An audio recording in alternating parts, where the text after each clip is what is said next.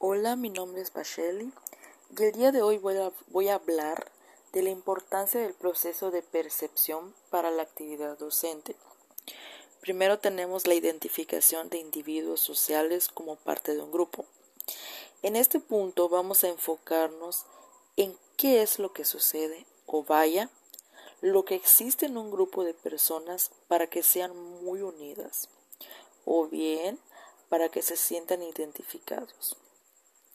Aquí quiero dar mi ejemplo con mi grupo de compañeros, Amy, Flor, Samantha, Dani y yo. Cada uno es diferente a su manera. De hecho, podemos decir que ninguno tiene cierta relación de carácter entre sí. Amy es una niña buena y muy hábil, pero es sumamente posesiva cuando quiere. Flor es una niña centrada que le gusta hacer las cosas con seriedad, pero también tiene su lado flojo, tiene su lado de debilidad. Samantha es una niña muy perfeccionista, pero hay que aclarar que no siempre le salen las cosas como ella quisiese que salieran. Dani a simple vista se podrá ver como un niño flojo, pero la realidad es que es muy inteligente y hace las cosas muy bien. Por último, pero no menos importante, estoy yo. Yo me considero una persona inteligente, pero muy, que muy, demasiado floja para hacer las cosas. Sin embargo, hay algo que nos identifica mucho y es que los cinco somos muy relajistas. Sabemos cómo llevarnos y cómo solucionar problemas que se nos atraviesen. Han habido personas que han intentado entrar en nuestro grupito, pero simplemente no se sienten cómodos, no encajan y se van. Por otro lado, hay un ejemplo muy claro que, que existe en mi salón y es que son Trata de un grupo de chicas en las que todos son, todas son diferentes a su manera, todas. Sin embargo, a pesar de que son muy unidas, no les interesa si les toca trabajar juntas o no. Por el contrario, a mi grupito y a mí no nos gusta que nos separen. En general, este punto abarca cómo las personas se relacionan con otras y por supuesto cómo crean sus grupitos sociales.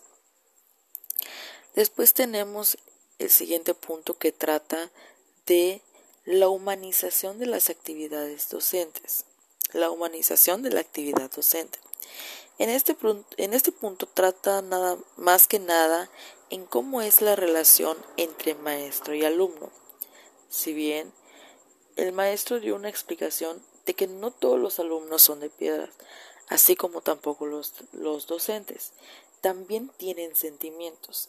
Entonces, un punto muy importante que debe tomar en cuenta el docente es que no hay que tratar a los alumnos de acuerdo a sus perspectivas, porque no sabemos realmente cómo es el alumno. No sabemos si el alumno tiene problemas en casa, no sabemos si nosotros como maestros, como docentes, estamos afectando al alumno de alguna forma. Si el alumno tiene algún problema mental y quiere salir de eso y nosotros los tratamos mal, no estamos ayudando para nada al alumno. Hay maestros que no tienen cuidado con la forma en la que se expresan adelante del estudiante. En lo particular, hay un maestro que no me gusta cómo se expresa de las personas cuando no están presentes. Incluso una vez yo tuve una indiferencia con una maestra porque trataba muy mal a un compañero. Era tanto mi enojo que simplemente al hablarle y decirle las cosas me puse a llorar. La realidad es que algunos maestros practican el bullying y no se dan cuenta. Pero también por el otro lado hay que tomar en cuenta que no es bonito que a un maestro se le trate mal, ya que ellos también tienen sentimientos, no sabemos si ellos también están pasando por problemas familiares, así que no es bueno tratar mal a los, ni a los alumnos ni a los maestros. Después tenemos el punto de las estructuras mentales sobre el alumnado. En este punto se enfoca muchísimo en las perspectivas de los docentes hacia los alumnos. Algunos dicen que porque viste vagabundo es, un, es una persona floja o si viste de manera informal es muy inteligente. En muchas ocasiones ha sido todo lo contrario. De igual manera, los maestros tienden a enmarcar que si un alumno está sentado a primera fila es porque está muy centrado en su aprendizaje o porque es inteligente o porque presta atención a su clase. Y si el alumno está en la última fila de la clase, es una persona que no le gusta prestar atención o que es relajista, etcétera, etcétera. Sin embargo, la realidad es que en mi salón de clases está comprobado que no es así.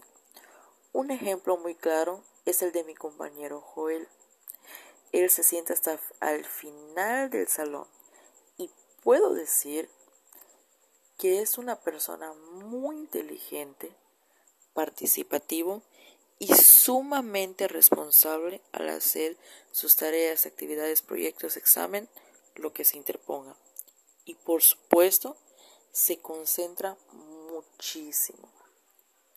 Después tenemos el aprovechamiento de las herramientas docentes. Hace unos días tuve una exposición en una materia y justamente vi un tema muy relacionado a este punto. La exposición se llamaba Adaptación de actividades. Si bien el utilizar ciertas actividades debería de ser de acuerdo al grupo al que el docente esté enseñando. Sin embargo, las actividades no siempre tienen que ser exitosas. Muchas veces se puede fracasar en la actividad. Me acuerdo de una maestra en la prepa que buscaba la manera de hacernos participar con juegos un poco bruscos. Bueno, antes de realizar el juego, ella no verificó si era factible o no para los alumnos.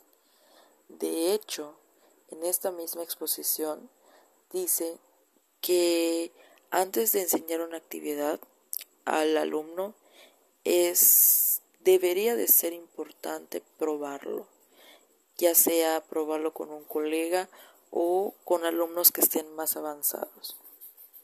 Bien, el caso es que ella hizo de hacernos participar, hizo, quiso hacernos participar con juegos un poco bruscos. Lo intentó hacer dos veces y en las dos veces tuvo un completo fallo de actividad, ya que los alumnos se alteraban de más y ya querían pelear al grado de los golpes. ¿A qué voy con esto? Que el alumno, que el utilizar ciertas herramientas docentes puede ser bueno, pero también puede ser malo. Entonces, no siempre vamos a estar seguros si la actividad es factible o no. Después está el reforzamiento de las normas sociales. Este se trata nada más y nada menos de los límites que el docente tiene con los alumnos.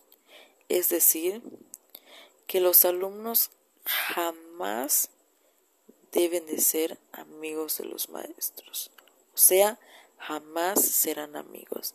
Sin embargo, hay unos que rompen pues esa regla porque pues sí, en ese caso yo considero que depende de la manera.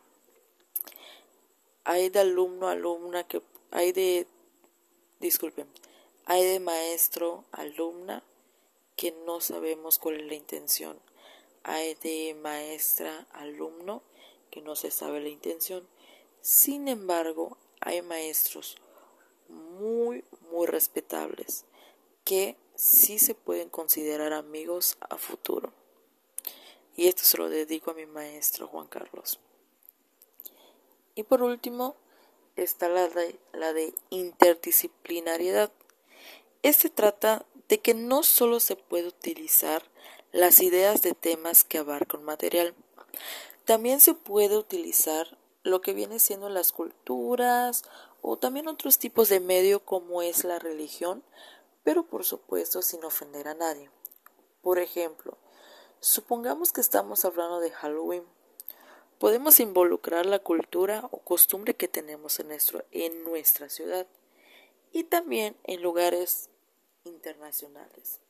Ya sabemos, puede ser nacionales o internacionales, así como también si hay se puede abarcar la plática o la conversación de si hay religiones que festejan el Halloween o simplemente no lo hacen por respeto a su religión. Espero que les haya quedado muy claro este tema y muchas gracias.